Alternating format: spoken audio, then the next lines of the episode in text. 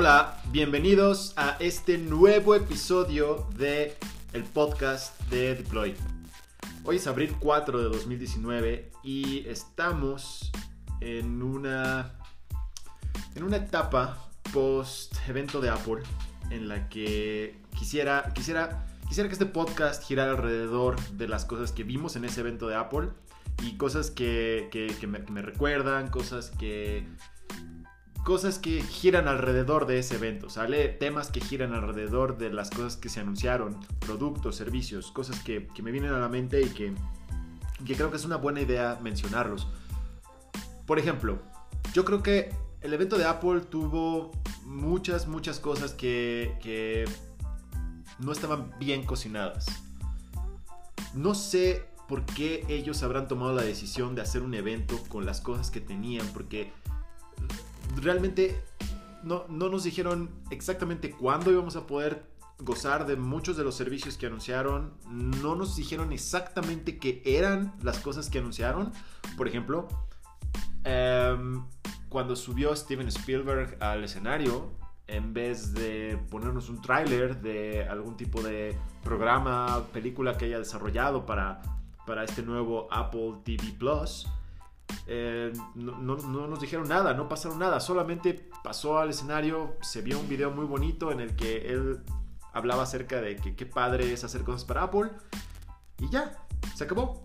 Eh, así pasaron muchas otras celebridades y, y bueno, la verdad es que no, no fue un evento en el cual Apple nos dijera, en esto hemos estado trabajando, esto es lo que va a pasar, esto es lo que va a suceder eh, sí nos hablaron acerca de los servicios extra que, se, van a, se van a crear, como el, como el Apple News, como el Apple News Plus, como el Apple TV Plus, como... Y de hecho, una de las cosas que más, más, más eh, llamaron la atención, porque fueron de las cosas que más tenían forma, es la tarjeta de Apple, la nueva tarjeta de crédito Apple.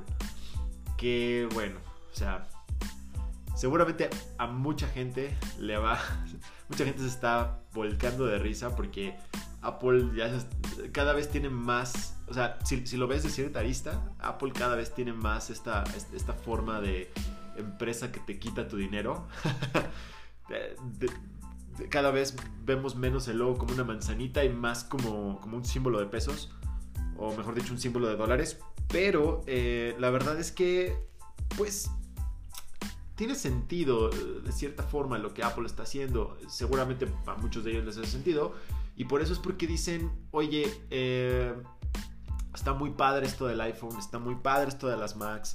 Hemos tenido un negocio muy exitoso durante muchos años, durante mucho tiempo vendiendo hardware y haciendo software para ese hardware y eh, el cual ha sido su mantra desde siempre, ¿no? nosotros hacemos hardware y software de la mano, entonces nuestros aparatos son menos hackeables, menos, eh, hay, más seguridad, tienes mucho más acceso a seguridad con ellos, gracias a que nosotros tenemos ese mantra, ¿no? De hacer hardware y software al mismo tiempo.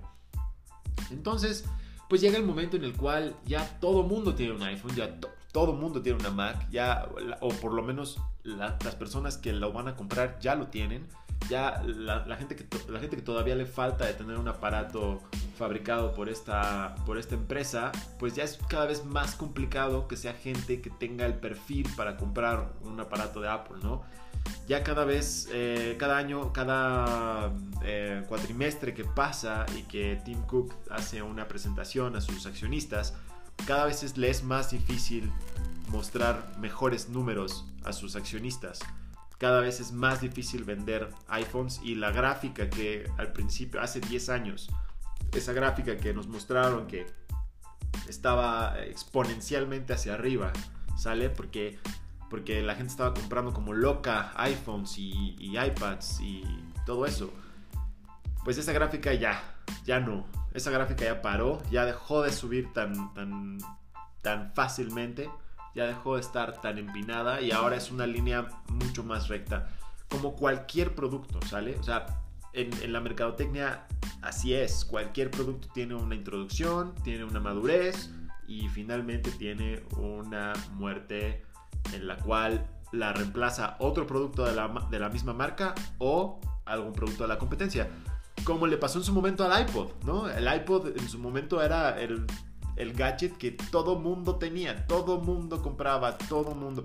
Y, y, más, y más, este, y con un poquito más de, con un poquito más de edad, de, perdón, con un poco más de detalle, el, el iPod mini. Porque el iPod mini, no sé si recuerden, cuando salió el iPod mini fue un mega, mega éxito. Todo el mundo tenía un iPod, un iPod mini. Pero de repente, de repente ya había alguien con un aparato Philips o con un, no me acuerdo qué marcas, pero había un chorro de marcas de aparatos chinos que ya eran muy parecidos al iPod, al iPod mini. Ya le llegaban en, pues no en software, porque el iPod siempre fue revolucionario en software, pero pues, a mucha gente no le importaba, ¿no? Mucha gente le ponía clic al botón de shuffle y escuchaban toda la música que querían en forma aleatoria y no tenían que buscar la canción que ellos quisieran, pero mi punto es que em, a la hora de que la gente tenía acceso a, un aparato a la competencia muy parecido al iPod mini, Steve Jobs famosamente mató el iPod mini. Lo mató. en una de estas famosas presentaciones, se paró el escenario, en el escenario dijo, ¿saben qué? El día de mañana se dejan de vender los iPod, los iPod mini porque se va a empezar a vender el iPod Nano. Y todos, bravo, bravo, bravo. Muchos de nosotros nos preguntamos en ese entonces, oye, pero el iPod, el, iPod mini, ¿por qué lo dejaron de vender? ¿Por qué, ¿Por qué no lo siguen vendiendo un poco más barato y vendan el iPod Nano también? Un poco más caro, pero pues vendan los dos. El punto es que Steve Jobs no quería, no quería vender el, iPod, el iPod mini porque iba a, cana, a, acabar canal no puedo pronunciarlo uh, canabalizar a ver es un caníbal no entonces canibalizar las ventas ok porque si yo compro un iPod mini, pues ya no tengo, ya no tenía razón para comprar un iPod nano. Y más si el iPod mini me duraba años, ¿no? Entonces, esa es la idea, ¿no? la empresa misma se puede canibalizar a sí misma. Y, o puede esperar a que la competencia lo haga. El punto es que Apple, a través de este evento, Ah, perdón, es que le di un sorbo a mi café. Pero lo, más curioso es que Apple a través de este evento pues nos presenta estos productos, nos presenta eh, cosas que ya no son tanto de vender un aparato, ¿saben? O sea, sí mucho tiempo se dedicaron a vender estos aparatos que ya la gente ya tiene ya es cada vez más difícil tratar de colocarlos en más, en más lugares, cada vez es más caro y más difícil ponerlos en más manos, porque ya la mayor parte de las manos que lo pueden tener ya lo tienen. Entonces, ahora a lo que creo que, es el, que le están tirando es a venderle servicios a la gente que tiene esos aparatos, ¿sale? Yo tengo un iPhone, yo tengo una Mac, yo tengo mis AirPods, yo tengo mi Apple Watch, entonces si la empresa me vende una tarjeta de crédito Apple, pues voy a preferir una tarjeta de crédito Apple a una tarjeta de crédito Citibank. Porque la verdad es que confío muchísimo más en la marca Apple que en la marca Citibank. Y por otro lado, eh, pues ya está, ya eh, es, una, es una cosa que se conecta perfectamente con todo lo que tengo. O sea, si compro la tarjeta Apple y con una app tengo acceso directo a esa, a esa tarjeta, y Apple me está garantizando seguridad, me está garantizando encriptación y me está garantizando que no es hackeable su sistema, bla, bla, bla. Entonces yo creo que voy a, ahora ya no asocio tanto los servicios de banca con, con los bancos, sino asocio más los servicios de banca con algo digital, con prefiero que una empresa que es digital lleve eh, que tenga experiencia haciendo cosas en digital lleve mi, mi tarjeta que una empresa que es de la vieja guardia, que no sabe hacer una aplicación para el teléfono, que las hacen horribles, que, que se traban, que a cada rato te piden la contraseña, que me choca usar, ¿no?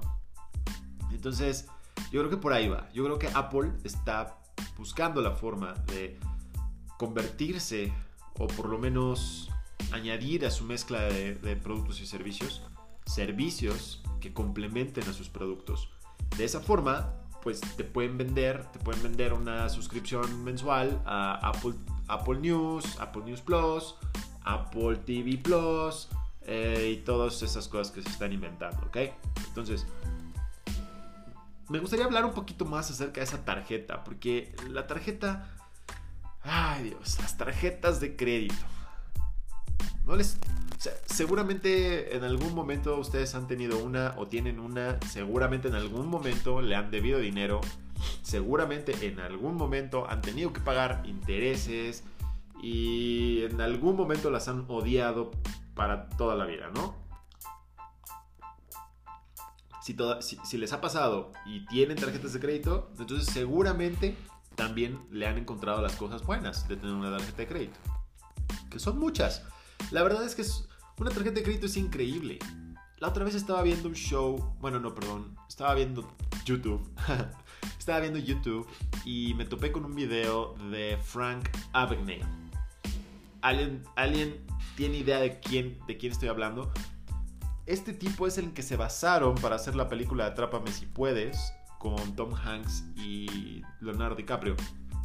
Y en el video él cuenta que la película es la película, muchas partes de la película no son real, no son realidad, pero que la mayor parte de la película, pues sí cuenta una historia muy parecida a lo que él vivió cuando era joven.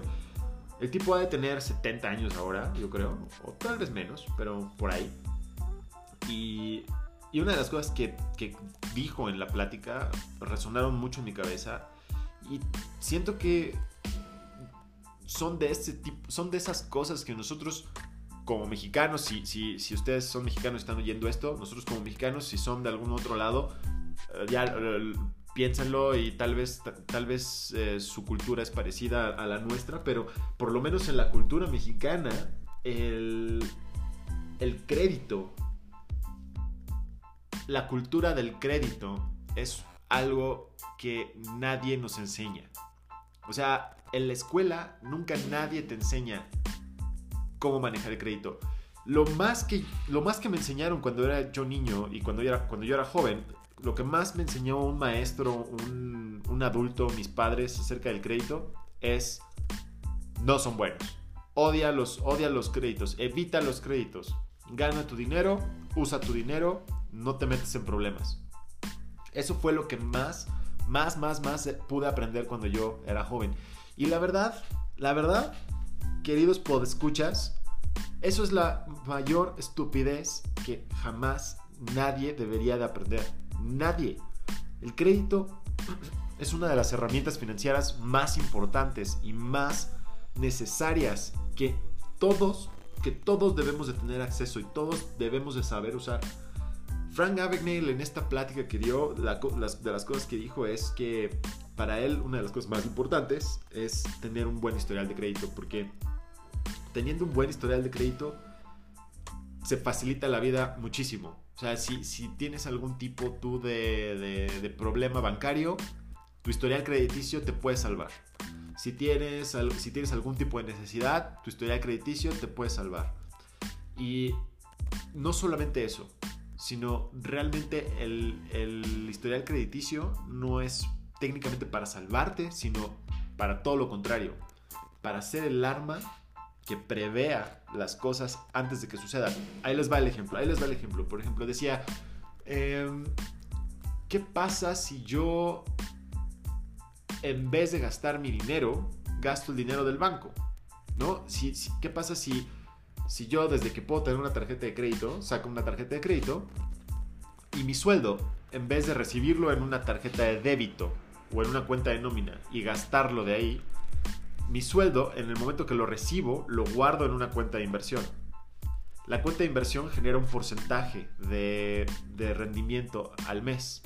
Cuando acaba ese mes, yo como viví, pagué con la tarjeta de crédito. Entonces, recibí mi sueldo. En el día cero, recibí mi sueldo y empecé a gastar con mi tarjeta de crédito. Gasté hasta el día 31 con mi tarjeta de crédito y mi, sueldo hizo un rendimiento hasta el día 31. el día 31 pago mi tarjeta, pero si pago mi tarjeta el día del, del, el día del corte, no me cobran un peso de interés y al contrario, me dan puntos, me dan millas, me dan cosas, me dan cosas extra. Entonces, pago mi tarjeta, me dan mis puntos, me dan mi rendimiento y empieza de nuevo el siguiente mes, ¿no? ¿Qué pasa si desde que me dan mi tarjeta, desde que cumplo edad para poder tener una tarjeta, empiezo a hacer eso? Pues voy a cumplir 40 años, voy a cumplir 30, 40 años y voy a tener una cuenta de miles de dólares de ahorro, de ahorro diagonal inversión, de dinero que se está invirtiendo, que se está reinvirtiendo y voy a tener también un historial crediticio increíble. Entonces, a los 30 años voy a tener el historial crediticio necesario, suficiente, para poder comprar una casa y un carro. Voy a tener el dinero invertido tiempo después, si quieren 10 años después, cuando tenga 45, 55 años, voy a tener el dinero invertido que necesito para jubilarme y no preocuparme por dinero jamás. ¿Me entienden? O sea, la verdad es que tiene, tiene toda la razón, tiene todo el sentido del mundo. Usar crédito, usar la tarjeta de crédito, pero de una forma sana y de una forma eh, sabiendo usarla, es la herramienta más poderosa que uno puede tener. Y lo malo es que la, la industria de las finanzas está fabricada sobre el hecho de que no sabemos usarlas. ¿Por qué? Porque los bancos no le ganan dinero a la, a la comisión que te cobran por abrir una cuenta de débito. Los bancos no le ganan dinero a cobrarte una mensualidad por llevar tu cuenta. Los bancos no, no, no, ganan dinero de ninguna forma. La única forma de la que un banco gana dinero es a través de cobrarte intereses por no haber pagado tu tarjeta a tiempo.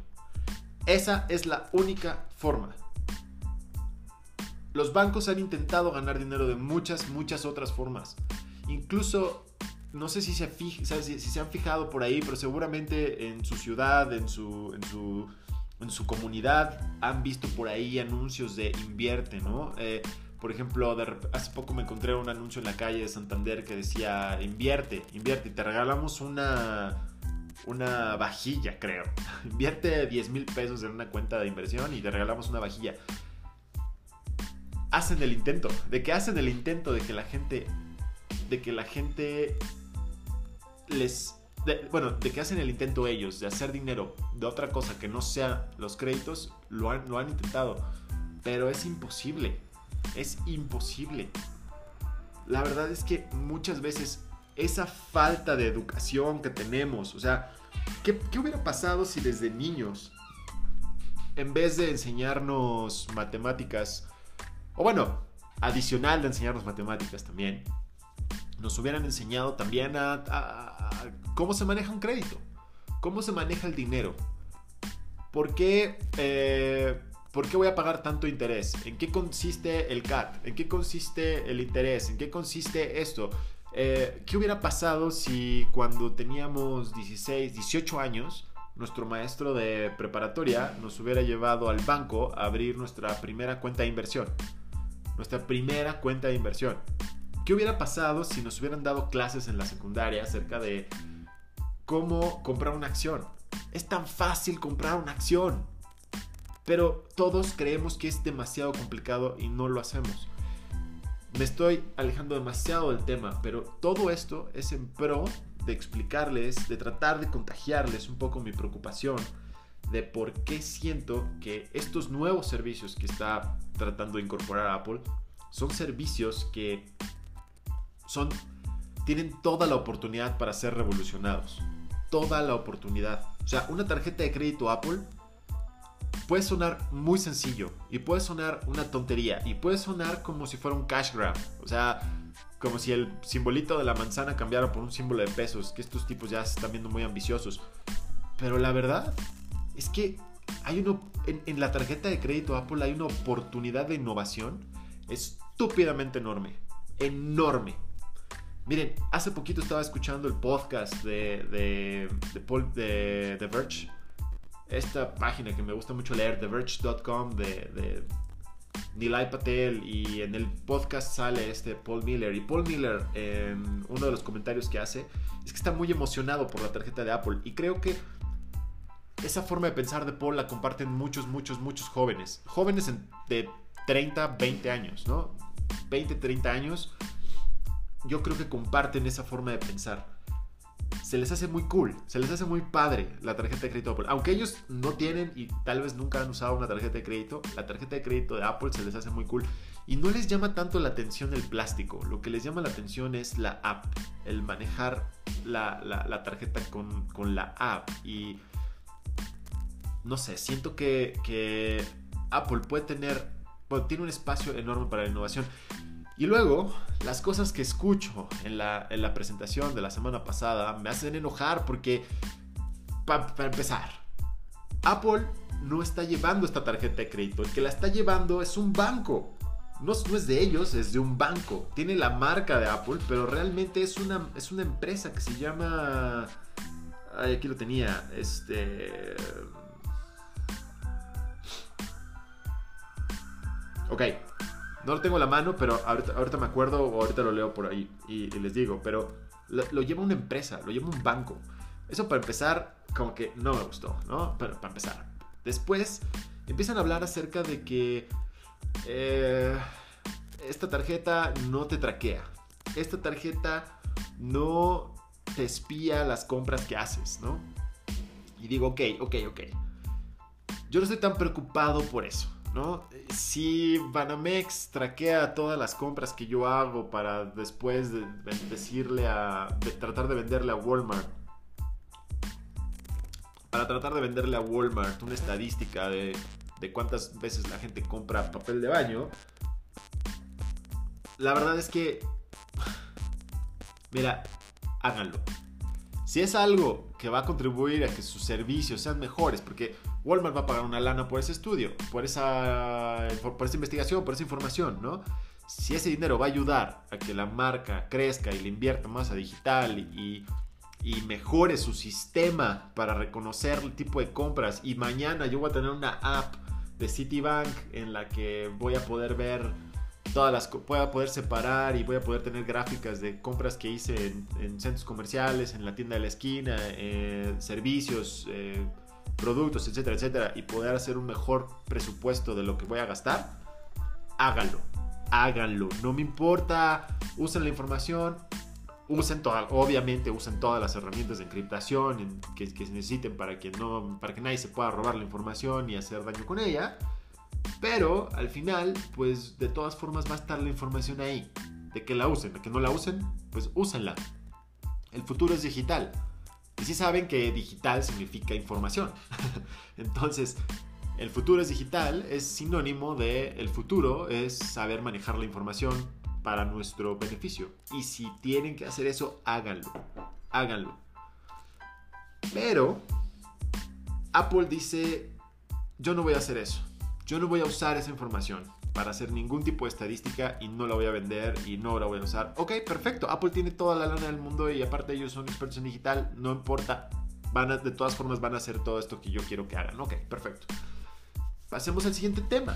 El siguiente tema es, eh, dicen los de Apple, ¿no? Esta tarjeta va a ser una nueva experiencia porque ahora vamos a geolocalizar dónde hiciste la compra y te vamos a poner ahí compraste en el 7-Eleven esto, o sea, ya lo hace ahorita las tarjetas, lo hacen reconociendo la información de cuando tú compras, lo que Apple dice que ya que no va a hacer, pero entonces va a reemplazar eso por buscar tu geolocalización, cotejarlo con un mapa de, de negocios y sugerirte que la compra que hiciste la hiciste en 7-Eleven.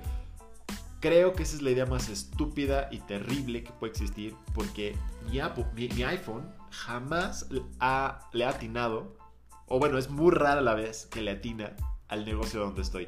Y eso que usa Google Maps, que uso Google Maps. Yo uso Google Maps, entonces de repente abro la aplicación de Google Maps y en la aplicación de Google Maps me, pregunta, ¿quieres hacer un review del, del lugar donde estás? Y me pone en el restaurante que está al lado de donde estoy parado esperando el camión. Estoy esperando el camión. No estoy comiendo en el restaurante. Entonces, ese, o sea, si Google, que es el mejor por mucho en manejo de información en Internet, todavía no le pega bien a reconocer el negocio donde estoy pagando, o comprando, o comiendo, ahora imagínense Apple. Va a ser horrible. Esto cosa no va a funcionar. En serio, no va a funcionar. Y lo ponen como uno de los beneficios más grandes que tiene tener una, una tarjeta de Apple. Eso no me gustó nada, nada, nada, nada. Pero bueno, regresemos un poquito a ese tema de que Google es bueno para la información y Apple no. No sé ustedes, no sé si, bueno, no sé si, si hayan usado o usen un iPhone, no sé si usen iCloud o no usen iCloud. Yo al principio cuando compré mi iPhone eh, quise usar Google Fotos y la verdad es que es imposible. O sea, tratar de usarlo bien, bien, bien es imposible porque hay que estar, tomas una foto y la foto se guarda en, en Apple Fotos, se guarda en Google Fotos y tienes que acordarte de que tienes que irte a la aplicación de Google Fotos, asegurarte que Google Fotos la sincronizó. Una vez que hiciste eso, te regresas a Apple Fotos, la borras de Apple Fotos, tienes que irte al bote de basura de Apple Fotos, borrarlo a través del bote de basura de Apple Fotos y regresar a la, aplicación de, de Google Fotos. Ese proceso es horrible, ese proceso no funciona. Entonces tomé la decisión de dejar de usar Google Fotos y empecé a usar Apple Fotos. Empecé a usar iCloud. Compré, estoy pagando ¿qué? como 17 pesos al, mes por 50 gigas de espacio. Y eh, pues hasta ahorita ha funcionado más o menos, más o menos. O sea, extraño muchísimo los días en que tenía un Android. Tenía un Google, un Google Nexus, tenía un Nexus 5X. Y después de ese tuve un Xiaomi a1 y extraño mucho los días en los que tenía Google Fotos y, la, videos y fotos que yo tomara automáticamente en, en cuanto yo llegaba a un Wi-Fi me conectaba a mi computadora y ya podía ver mis fotos y videos en mi cuenta de Google Fotos en internet. Desde cualquier browser podía poner fotos.google.com y entraba directito a ver mis fotos. Ahora ya no, Ahora lo que pasa es que tomo una foto, un video con mi iPhone y llego a un Wi-Fi, porque también solamente por Wi-Fi sincronizo fotos y videos. Llego al Wi-Fi, el iPhone empieza a sincronizar. Ta, ta, ta, ta, ta, ta, ta, ta, y se tarda mucho tiempo. Se llega a tardar hasta, no sé, como... Se va a tardar, o sea, se tarda un día fácilmente. O sea, de, que estuve tomando fotos un día, ta, ta, ta, ta, ta, llego, llego al Wi-Fi, y tengo que esperarme como un día y medio para poder entrar a mi cuenta de iCloud.com, darle clic al botón de fotos, entrar a la sección de fotos, que por cierto es una sección que está súper mal hecha, o sea, está muy bonita, eso sí, está preciosa, pero el que esté preciosa no significa que sea funcional.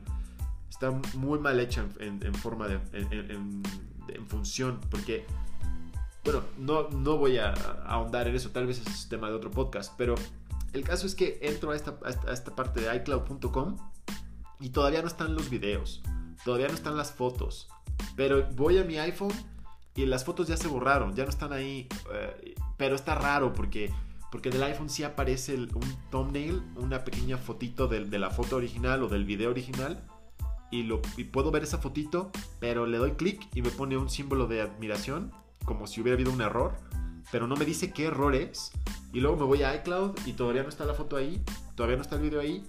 Y si me espero un poco más, me tengo que esperar un poco más, no hay ningún mensaje de error, nada, pero me espero un poco más y de repente aparece. Pero ese sistema está mal, mal, mal, mal. Ahora, imagínense, si Apple todavía no le da y todavía no sabe manejar información en Internet tan fácil y sencilla como es una foto, mis fotos y mis videos, y tengo miedo de que en cualquier momento de repente un video se pierda. Ahora imagínense una tarjeta de crédito. Yo creo que tal, tal, vez por eso es porque más, está más que nada el banco llevando esto. Porque imagínense que algo se pierda. Imagínense que dinero se pierda. No, bueno, ahí sí, ahí sí Apple se metería en un gran, gran, gran problema. Pero bueno, yo creo que si Google y Apple no estuvieran peleados, yo creo que harían cosas increíblemente padricísimas, ¿eh? O sea, las cosas que podrían hacer esas dos empresas juntas. De hecho, no sé si, si ustedes usan iPhone, les recomiendo que se bajen el teclado de Google para iPhone. Ese es el ejemplo perfecto de lo que les estoy diciendo, porque este programita eh, que reemplaza el teclado del iPhone normal es el mejor teclado que existe para iPhone. Así, fácil, el mejor teclado que existe para iPhone. Una de las cosas que hace que más me gusta es que puedes escribir en español o en inglés al mismo tiempo. No tienes que picar el botón de abajo para escoger el idioma en el que vas a escribir, sino tú escribes en español, escribes en inglés y automáticamente el teclado tiene acceso a los dos diccionarios y revisa la, ortografía de los dos idiomas y te hace sugerencias de qué poner, de qué, no, de qué quitar, de qué poner. No es perfecto, pero está mucho, mucho, mucho más avanzado que el teclado de Apple. Por otro lado, las teclas están un poquito más separadas una de la otra y es más fácil atinarle. Por otro lado, el iPhone cuenta con una característica que es muy rara en teléfonos, en teléfonos Android, que se llama el 3D Touch. 3D Touch, que es básicamente un electroimán que está debajo de la pantalla, que cuando tú presionas con más intensidad, el, el, el electroimán puede sentir qué presión estás tú ejerciendo sobre la pantalla y reaccionar acorde a la presión. Esto funciona, por ejemplo, en la pantalla principal, cuando a una aplicación la presión es más fuerte que a las otras.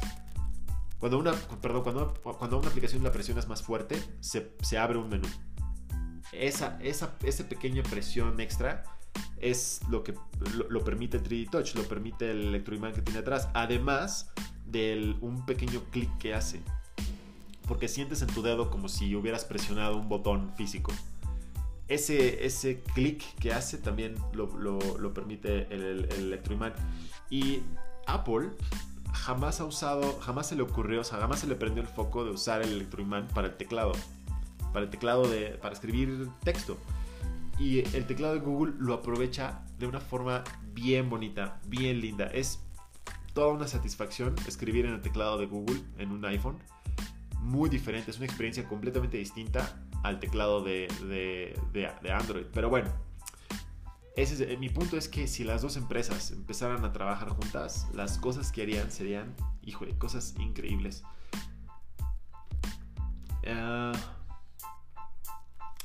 ya llevamos 32 minutos platicando, así es que les quiero contar un par de cosas más acerca de la tarjeta. Eh,